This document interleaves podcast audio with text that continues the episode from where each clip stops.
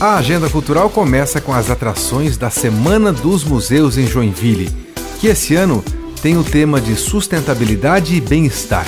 No Museu de Arte de Joinville vai ter auriculoterapia, com a prática para aliviar dores físicas e emocionais. Início às duas horas da tarde.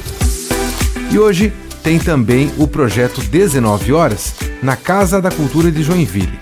A atração é um duo de piano e violino com alunos da Escola de Música Vila Lobos. O evento vai começar às 7 horas da noite no auditório da Casa da Cultura. Já amanhã tem sessão de autógrafos do livro Elísia, uma história de amor e morte, por Marinaldo de Silva e Silva. Vai ser na livraria O Sebo a partir das 8 e meia da noite.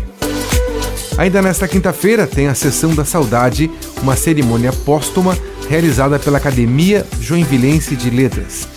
É uma homenagem ao acadêmico Carlos Adalto Vieira. Início às 7 horas da noite na Sociedade Harmonia Lira.